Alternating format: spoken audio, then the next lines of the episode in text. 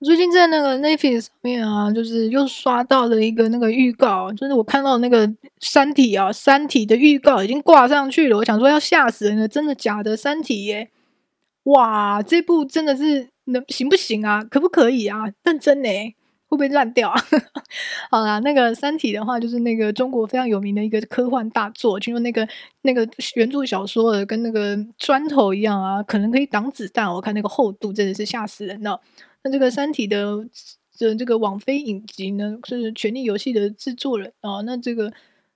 那个那个导演曾国祥，嘿，是那个曾国祥吗？好，嗯，好，那这个先跳过。那总之，那个《三体》要上，那我看过《三体》的原著小说吗？当然是没有啊，那么硬，那么厚，太硬了，真的没办法。那刚好呢，是借这个《三体》为一个头，那稍微来砍一下这个我自己之前很喜欢的一些科幻的。影集哈，那当然我没有办法看到那么太硬邦邦的那种硬科幻哦，是没太可能啊。那讲那个这个科幻的一些相关的一些影集啊，或者相关的一些作品啊，那我讲一些比较比较浅浅这个轻轻进入门的。那我说黑镜应该是没有人会有任何的意见了吧？那个黑镜系列真的是太红了，红到爆掉啊！那我真的是，嗯、如果会有人不知道吗？嗯。那黑镜呢，就是一开始的，我忘记前面一一季两季呢，是由这个英国制作的一部影集哦。那它这个主要的内容，它这影集里面是由每个各个各自独立的短篇故事而成的一个影集。主要的核心内容是刻刻在这个科技啊，以及科技对于人性以及对于人的世界会发生的一些影响、一些变化、一些戏剧。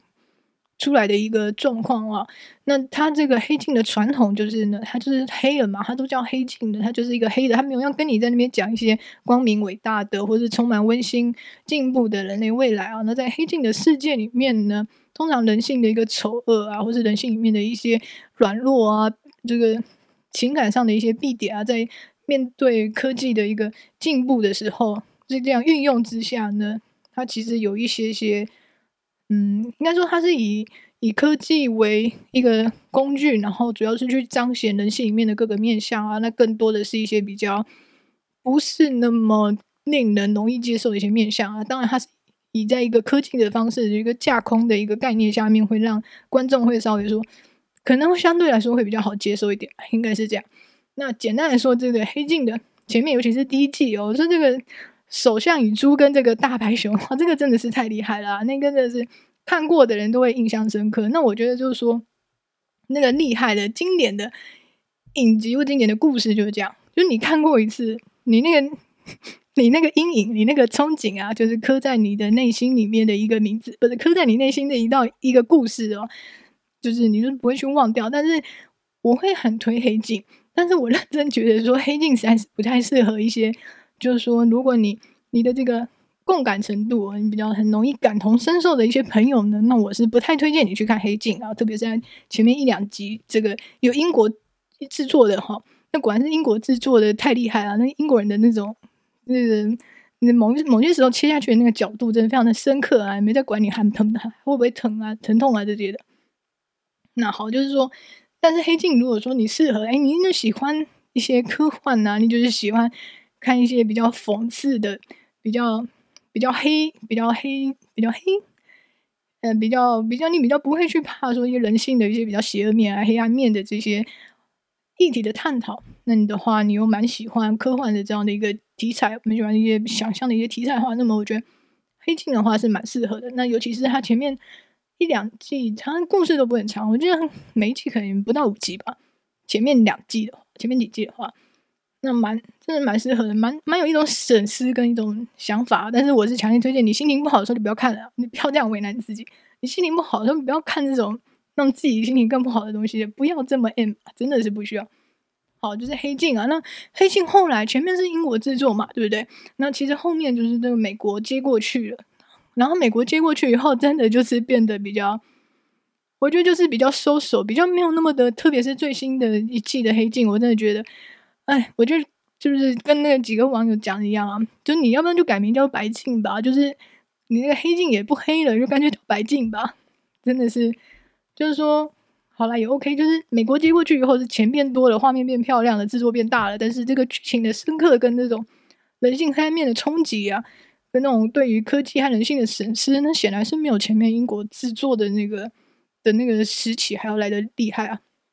但那我们也是因为它是一个很强烈的剧嘛，那当然就是大家对它预期感比较高。那他是跟他自己比的话是输了，但是他跟其他的其他的剧比的话，那依然是还有一个一个程度以上的一个领先哦。我觉得《黑镜》是一个蛮厉害的一个剧集。那另外还有一个，从这个《黑镜》开始红起来以后，这种科幻短片的影集就是成为一个小小的风潮。另外一个风潮的点就是在对另外一个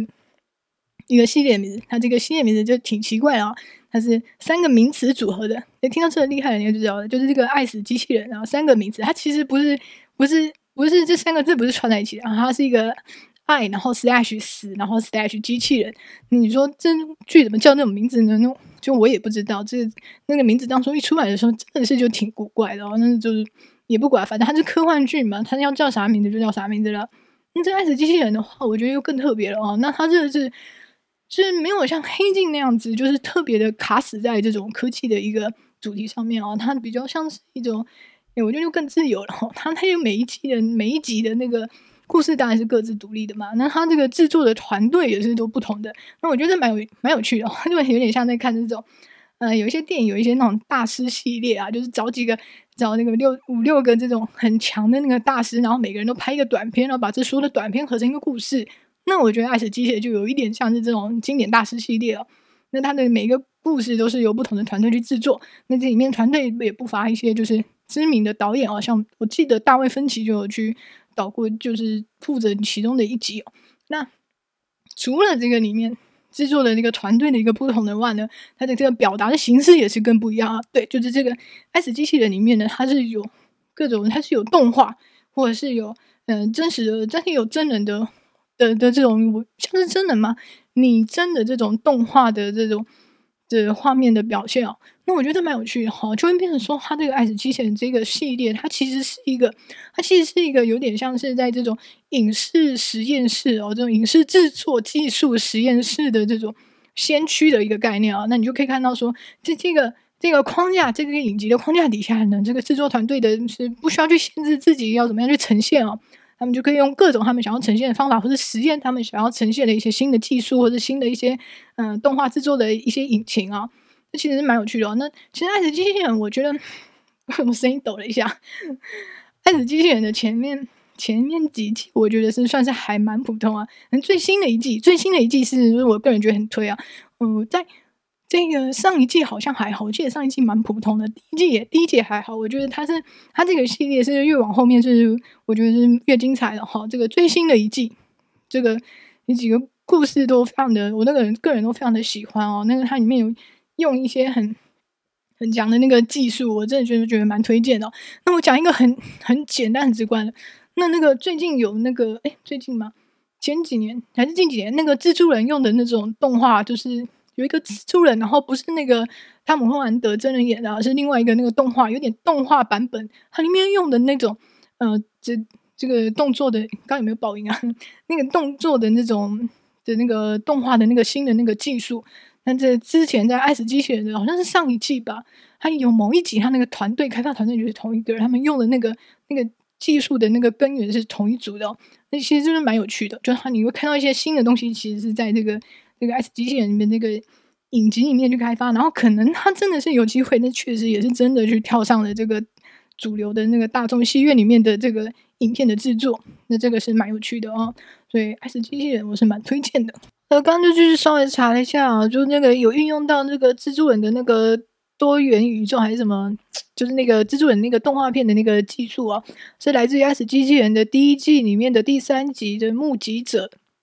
第一季第三集的《目击者》这一部片里面，他用的这个动画技术就是啊，那就是都打开这资料来查的话，就稍微来回顾一下我爱死机器人的这个精彩的世界哦。第一季的第七集，第七集那个天鹰座，哇，这个天鹰座这一部我真的是现在想起来，你们内心还有一点寒战啊，有一点这个阴影存在啊。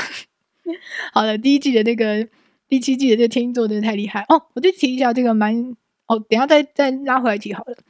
好，那这个就顺便扫了一下这个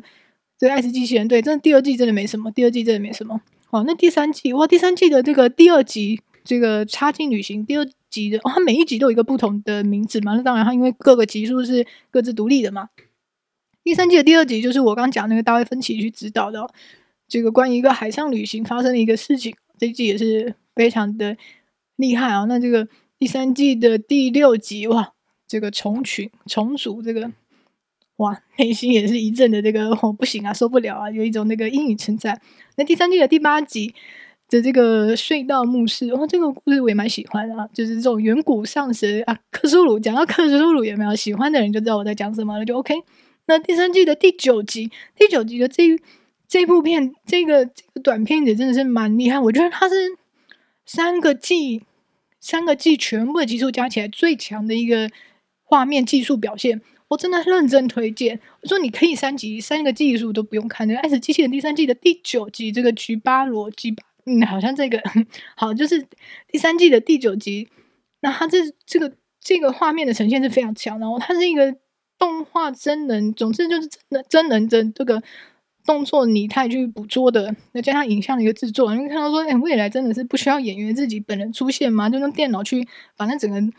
整个整个演员都跟。这个三 D 的模组做起来，然后全部就可以去拍各个不同的片了。好，第三季第九集的《爱死机器人》的这一部，这个影像部分很强啊。那它是它整个故事也没什么故事，它就有点像是一个神话故事，有点像海妖啊，或者说